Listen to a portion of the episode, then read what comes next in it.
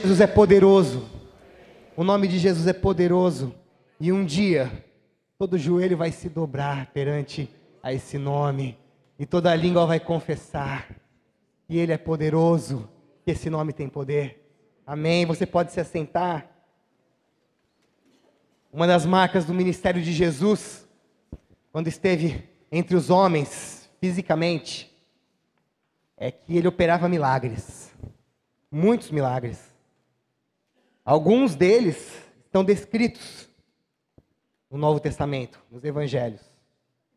Ali a gente vê que existem alguns milagres que Jesus operava, e mesmo no livro de Atos, os discípulos continuam operando milagres no poder que havia no nome de Jesus. E é interessante que se a gente for observar os milagres de Jesus, não não havia um método, né? Cada milagre era de uma forma diferente. Jesus não lidava do, do mesmo modo com todas as enfermidades, com todos os enfermos. Com cada enfermo, ele tratava de um jeito.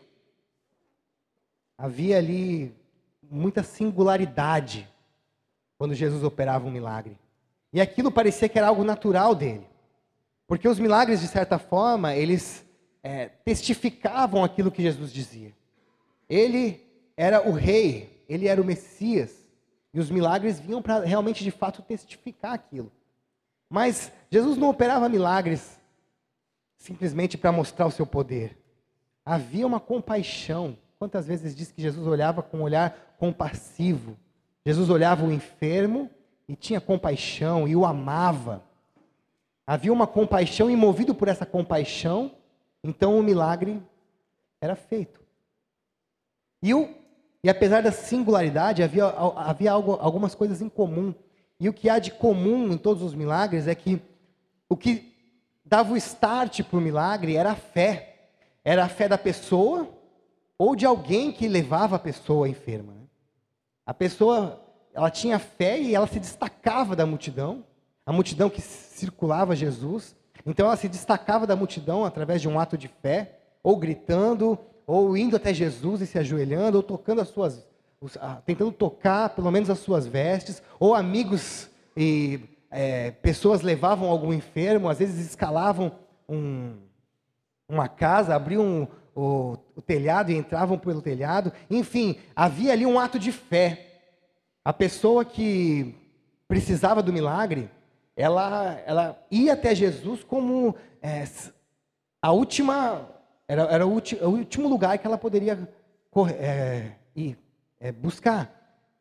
É, Jesus era o que aquela pessoa precisava e ela entendia que ele era tudo o que ela precisava. Por isso, ela se destacava, saía do meio da multidão e ia ao encontro de Jesus. E é interessante que eu nem conversei com o César, com o Cezinha, e eu fui ler, li ontem, na verdade, o, a, o editorial, a pastoral dele, e ele fala um pouco sobre a perspectiva do milagre e a pedagogia do milagre. E eu acredito nisso também. Eu acredito que é, havia, na, quando Jesus operava um milagre, além dele é, atender a necessidade da pessoa que recebia o milagre, havia ali um ensinamento, principalmente nesses milagres que estão registrados na Bíblia. Havia ali um, um ensinamento para aqueles que estavam à volta, para os discípulos e para nós. E para nós, hoje, tantos anos depois, nós continuamos lendo esses relatos dos milagres de Jesus e aprendendo, aprendendo e aprendendo. E é nessa perspectiva da, de olhar a pedagogia de um milagre que eu quero olhar um milagre de Jesus nessa manhã com vocês. E nós vamos aprender a partir desse milagre. E o texto que eu convido os irmãos a ler comigo é o texto de Marcos.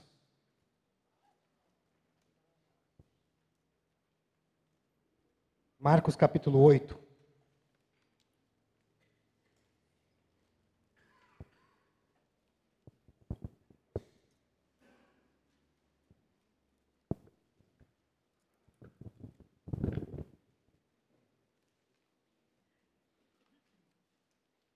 Nós vamos ler os versículos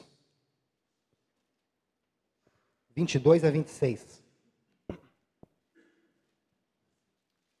Marcos 8, do versículo 22 ao versículo 26.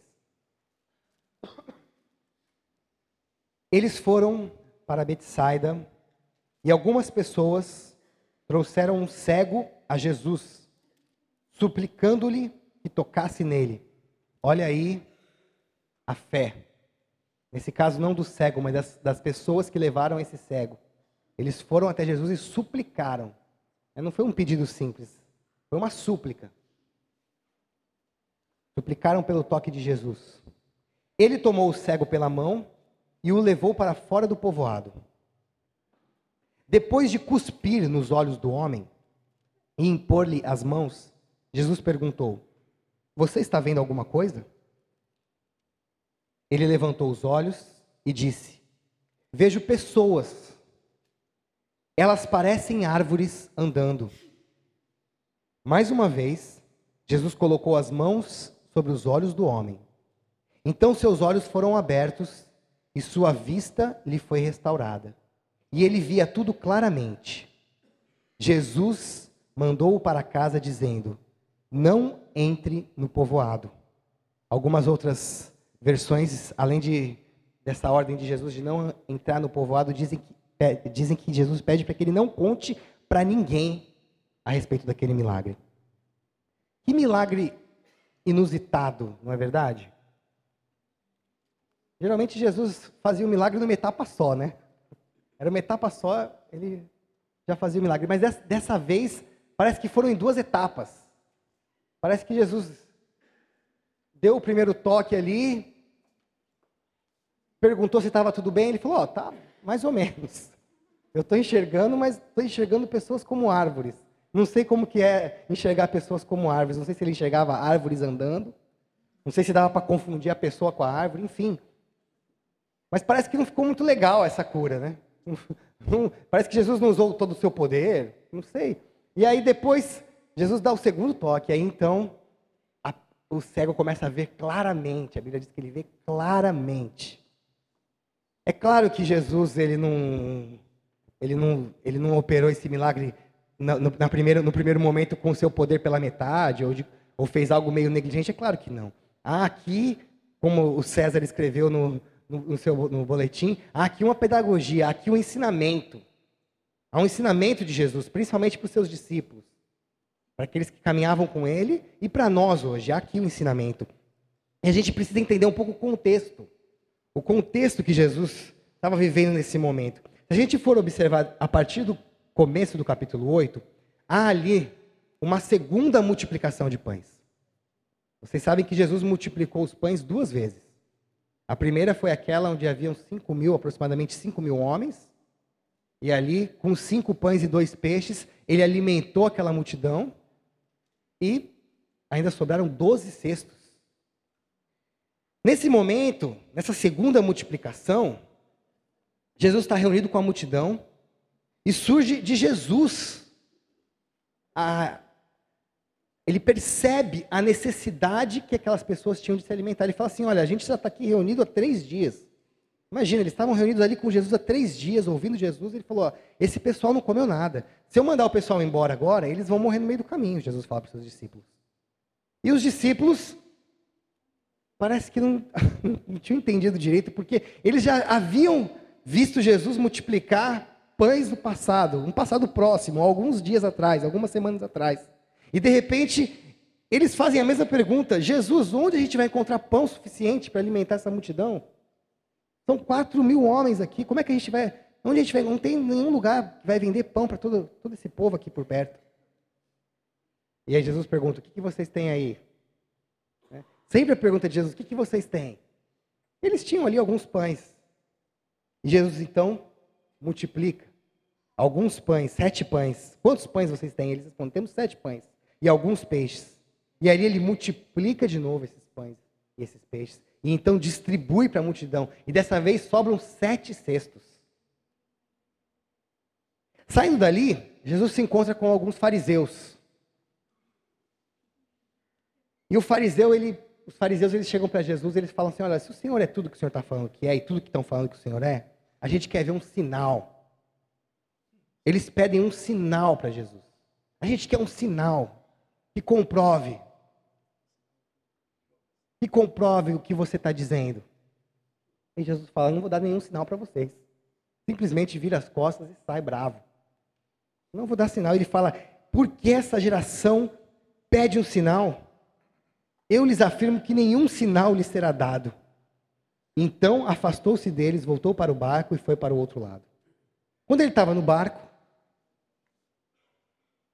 ele conversa com seus discípulos.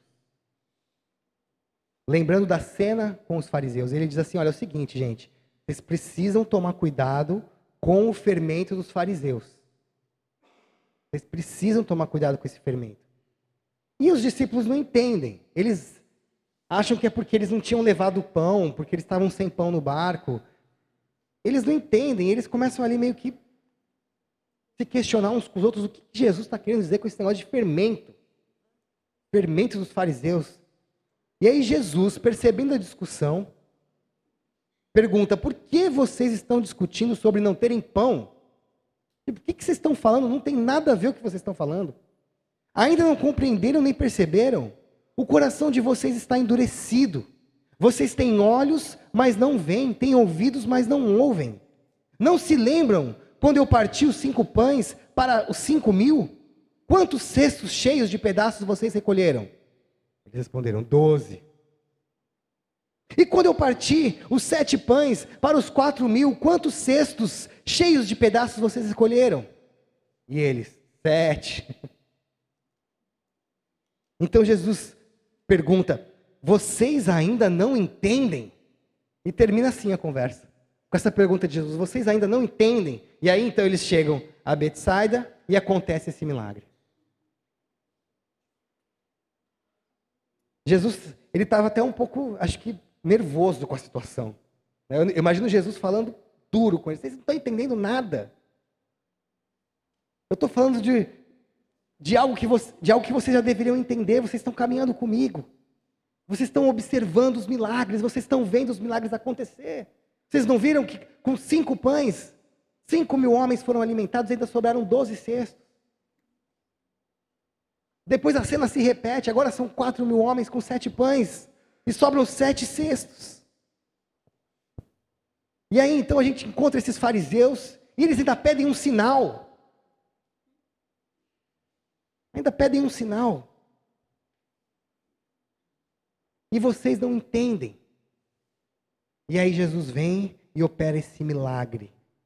Esse milagre da cura de um cego, como que em duas etapas. um cego trazido pelos seus amigos. Os amigos que levam esse cego. Cheios de fé e de esperança de que Jesus seria a saída para aquele homem. Nós temos que ter essa fé e essa esperança. Jesus é a única saída para a minha vida e para a sua, meu irmão. Ele é tudo o que precisamos não tem outro lugar para onde a gente tem que correr. Não tem outro lugar aonde correr. Não há outro lugar. Precisamos correr até Jesus. E, aliás, precisamos levar uns aos outros. Você precisa correr até Jesus. Nesse ato de fé. E aí então Jesus pega aquele cego e ele leva para fora do povoado. E ele faz algo estranho, né? A minha versão diz que ele cospe. Cospe no cego, cospe no olho do cego.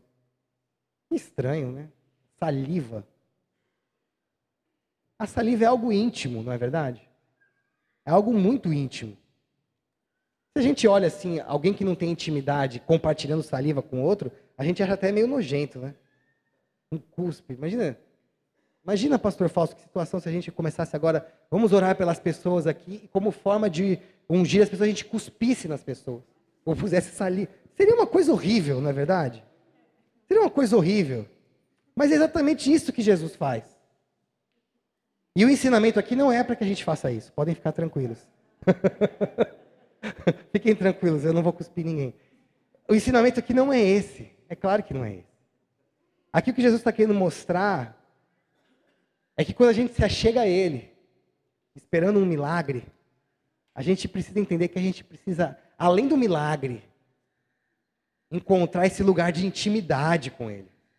Porque a saliva é nojento. Mas você já parou para pensar que o momento mais esperado de um casamento é o beijo final, quando se troca salivas? Fica todo mundo esperando, né? O pastor falar. Ontem a gente teve o casamento da Ellie e do Samuel aqui. Agora os noivos podem se beijar, pode beijar a noiva. E ali então eles trocam saliva e a gente acha aquilo lindo. É a mesma saliva. Tá vendo? Por quê? Porque ali há intimidade. Há intimidade ali. Né? E quando há intimidade, é lindo. É lindo um casal se beijar. Né? As cenas de beijo de Hollywood são as cenas que todo mundo quer ver. E Jesus aqui, então, ele usa da sua saliva naquele cego, mostrando intimidade, proximidade. Quando você se aproxima de Deus com fé, você se torna íntimo de Deus. Mais do que o milagre que Ele quer operar na sua vida, Ele quer se tornar íntimo teu. Ele quer ser alguém que faz parte da sua vida. Intimidade tem a ver com entrar na vida do outro. Entrar, em colocar as, as entranhas para fora e observar aquilo e, e entrar na, na intimidade, na vida, vida na vida, vida na vida, algo visceral. E quem não tem intimidade olha e acha que coisa estranha, que é algo nojento, mas quem tem intimidade sabe o que é. É entrar diante de Deus sem máscaras. É entrar diante de Deus e deixar que o Senhor entre na sua vida, nos quartos mais escuros da sua vida. E traga luz e traga vida. É por isso que tantas vezes, após operar um milagre, Jesus dizia o quê? A sua, que a sua fé te salvou. Não é simplesmente a sua fé te curou. A sua fé te salvou, porque agora Deus faz parte da sua vida. O Senhor entrou na sua casa, entrou no seu coração. E esse é o maior milagre. Esse é o maior milagre. É a intimidade que nós devemos ter e que nós podemos ter com Jesus Cristo. Jesus, ele quer ser íntimo teu. Ele quer fazer parte da sua vida, ele quer fazer parte da sua casa, ele quer fazer parte da sua história. Se você que ficou de pé aqui na hora da oração e você espera um milagre essa semana, eu tenho certeza que Deus vai operar um milagre na sua vida essa semana. Saiba que o maior milagre é que você vai se tornar mais íntimo dele. Você vai se tornar mais íntimo de Jesus, mais próximo. Ele quer entrar nas áreas da sua vida em que você não deixou ele entrar, que você não deixou ele tocar. Sabe aqueles lugares que a gente fala: Não, Senhor, aqui ainda não, eu não estou pronto ainda. Ele fala: não, é aí mesmo que eu preciso entrar, e preciso transformar, e preciso tratar, e preciso curar, e preciso libertar. Ele é o Deus da intimidade, ele quer ser íntimo. E aí, então, depois desse toque, ele pergunta: e aí, o que você está vendo, meu amigo? E ele fala: eu estou vendo pessoas como árvores. Eu estou vendo, Jesus, mas ainda não está legal. Acho que o, a sintonia não está certa, tem alguma coisa errada, porque eu estou vendo pessoas como árvores. Pensa comigo, meu irmão e minha irmã. Pensa comigo, meus jovens. Se você é cego e não vê nada, e de repente você está vendo pessoas como árvores, já não está bom. Você não via nada. Você trombava em tudo, não precisava de ajuda para ir para todo lugar. Enxergar pessoas como árvores já é um avanço, não é verdade? Já é um avanço. Mas aquele cego falou: Senhor, eu estou vendo, mas não está bom ainda. Dá para. O Senhor pode trabalhar mais. O Senhor pode trabalhar mais. Dá para a gente ir além. E aí então Jesus dá o segundo toque. E nesse segundo toque, então, vem a clareza. Agora sim, Agora eu estou distinguindo o que é pessoa e o que é árvore. Nesse momento, Jesus mostra para os seus discípulos: olha, gente, é o seguinte. Vocês estão andando comigo e eu sei que vocês estão gostando. É legal, nosso papo é agradável. Vocês conseguem ver alguns milagres acontecerem, vocês ouvem boas histórias. É um momento bom. Mas dá para ir além. Dá para ir além. Dá para ir além no entendimento, dá para ir além na profundidade, dá para ir além na intimidade. Não se contente em ver pessoas como árvores. Muitos cristãos, muitos crentes em Jesus que entregaram a sua vida para Jesus, estão satisfeitos em olharem e verem pessoas como árvores. Uma vida espiritual. Ah, tá, bem. Minha vida é boa, eu amo Jesus. Eu faço oração. A palavra de Jesus para a gente essa manhã é o seguinte: dá para ir além. Dá para ir além. Dá para orar mais, sabia? Dá para ler mais a palavra. Dá para evangelizar mais. Dá para se aprofundar mais no conhecimento e na sabedoria de Deus. Ele está disponível. Ele quer se revelar para você. Você já pode ser um discípulo, mas às vezes você está perdido no sentido de, ah, eu entendo algumas coisas, outras eu não entendo, e pra, também não faço questão de entender tanto. A minha vida está bem assim. Eu já estou vendo. Eu era cego e já estou vendo. E o que Jesus está dizendo para você nessa manhã? você pode ver mais claro. Você pode ver mais claro, pode ser mais clara a sua visão. Você pode entender melhor o que ele diz. Quando ele disse: cuidado com o fermento dos fariseus, tomem cuidado. Por quê? Porque o fariseu é aquele que vem com ar de superioridade, né? Ele não se submete. Ele quer ver o sinal acontecer. Ele quer ver se você é capaz. Ele queria, eles queriam ver se Jesus era capaz mesmo. Cuidado com esse fermento, com esse orgulho que pode crescer no nosso coração. Esse orgulho nos impede de ver o Senhor. Deus estava sendo revelado ali através de Jesus e eles não conseguiam perceber isso. Eles queriam um sinal.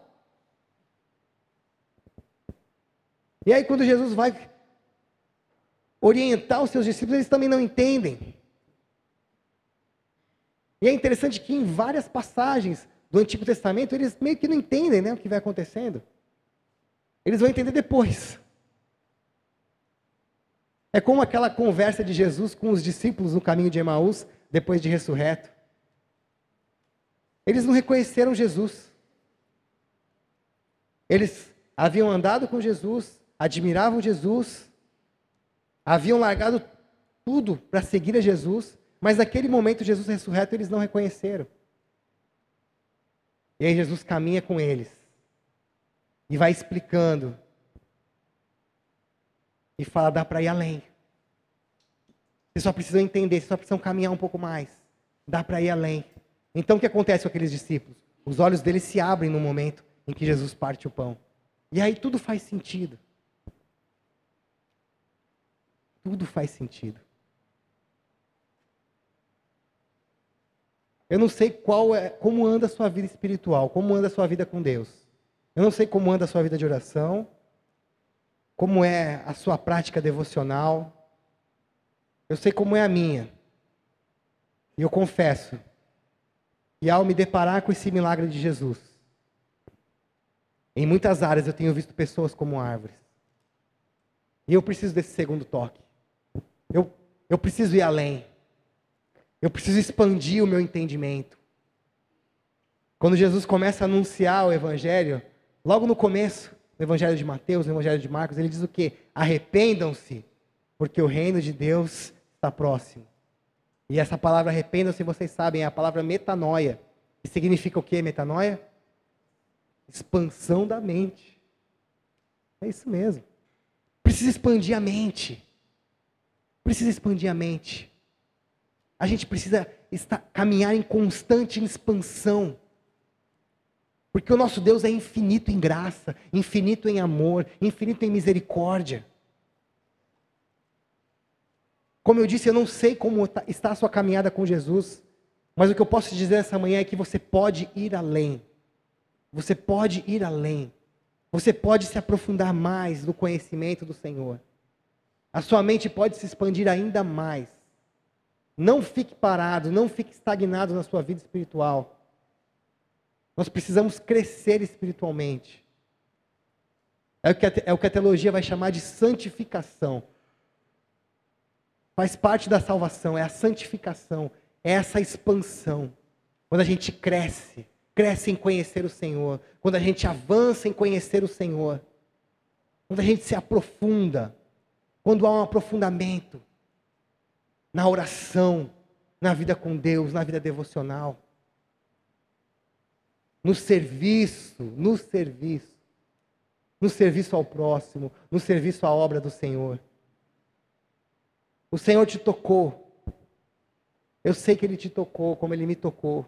E se Ele não te tocou ainda, Ele quer te tocar nessa manhã. Ele quer operar um milagre na sua vida.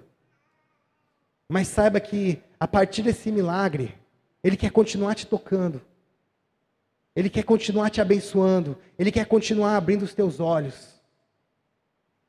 Pode ser que no começo você enxergue apenas pessoas como árvores. Mas dá para ir além. Dá para ser mais claro. E é esse o processo que Jesus quer que você viva. Esse é o processo que Jesus quer que você viva. Um processo onde você se aprofunda nele. Onde você, a cada dia, se aprofunda mais na existência dele. E ele cada vez mais enche o seu coração. E cada dia, a cada dia com ele, a cada nova caminhada, a cada novo tempo de oração, a cada novo culto, você vai começando a observar as coisas mais claramente. Ele vai trazendo clareza para a sua vida. Esse é o desafio para essa manhã. Se aproxime dele ainda mais. Não se contente. Não se contente em estagnar a sua vida espiritual. Dá para ir além. Dá para ir mais um pouco. Dá para continuar caminhando. Um dia, um dia, nós estaremos com Ele e o veremos e o conheceremos como Ele nos conhece. Esse dia será maravilhoso, será pleno. Ali haverá plenitude de clareza. Mas enquanto esse dia não chega, a gente caminha conhecendo e prosseguindo em conhecer aquele que é o Senhor e Rei, aquele que é o Messias, o enviado de Deus, o Salvador do mundo, aquele que tem todo o poder, aquele que opera milagres, que operou milagres no passado e continua operando, porque no seu nome há poder. No seu nome há poder. Vamos orar? Abaixe a sua cabeça aí no lugar que você está.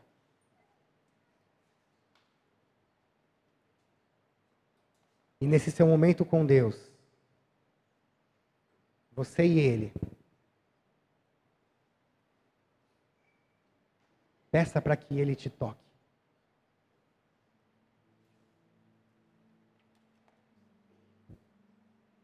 E eu quero fazer duas orações aqui. A primeira é para você que quer receber um toque do Senhor e que ainda está cego. O Senhor quer te tocar nessa manhã. Ele quer que você volte a ver. Amém. Senhor, a minha oração nesse momento é por esses que levantaram as mãos e que precisam ser tocados por Ti, Senhor precisam entrar na sua intimidade, Senhor. A minha oração nesse momento, Senhor, é: pega cada um desses irmãos e irmãs que levantaram a mão, pega na mão deles, Senhor, e toca, e cura e salva, Senhor. Entra no coração, entra na vida. Que o Senhor possa fazer parte da vida dessas pessoas, Senhor. Que a partir dessa semana, Senhor, possa ser um tempo novo nessas vidas um tempo novo, um tempo um tempo de intimidade contigo, de compartilhar a vida.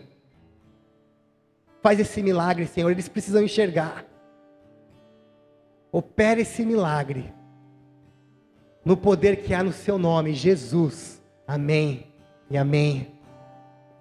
Mas de repente você ouviu e você já foi tocado pelo Senhor. Mas nessa manhã você sente que precisa de mais um toque. Em alguma área, porque de repente você está como esse cego, vendo pessoas como árvores, vendo ainda a situação meio confusa, e você precisa de clareza em alguma área da sua vida. E a gente vai orar para que o Senhor nos dê esse segundo toque. Amém. O Senhor vai trazer clareza. Você crê nisso? Pode falar, Senhor, eu não estou vendo claramente. A gente tem que ter essa ousadia desse cego. Senhor, eu não estou vendo claramente, eu não estou entendendo. Não adianta ficar só como os discípulos que ficaram ali conversando entre eles. Não, fala Jesus, nós não, não estamos entendendo. Nós precisamos de um segundo toque. Nós precisamos que essa situação se torne clara. Você quer esse segundo toque? Obrigado, Senhor. Porque o Senhor é um Deus infinito em graça e bondade. E nesse momento, junto com os meus irmãos aqui que levantaram a mão, nós te pedimos, Senhor, toca as nossas vidas. Porque ainda nos falta clareza em alguma área, Senhor. Nós não estamos entendendo direito, Senhor. Nós precisamos nos aprofundar mais com o Senhor, precisamos de mais vida contigo. Precisamos crescer em oração, crescer na leitura da tua palavra, crescer no serviço da tua obra, Senhor. Toca as nossas vidas, Senhor. Abre o nosso entendimento, Continua a expandir a nossa mente, continua a expandir a mente de cada um que levantou a sua mão aqui, Senhor, para a honra e glória do teu nome, Senhor. Obrigado porque o Senhor é o Deus que nos toca, o Senhor é o Deus que opera milagres, o Senhor é o Deus que transforma vidas, e o Senhor tem feito uma transformação maravilhosa no nosso meio. Obrigado pelo teu toque nessa manhã, por cada um que o Senhor tem tocado nesse momento, Senhor. Obrigado pela transformação que o Senhor tem operado, Senhor. Obrigado pela clareza que o Senhor tem nos dado, Senhor. Nos dá essa clareza. Em nome de Jesus, Senhor. Em nome de Jesus. Amém.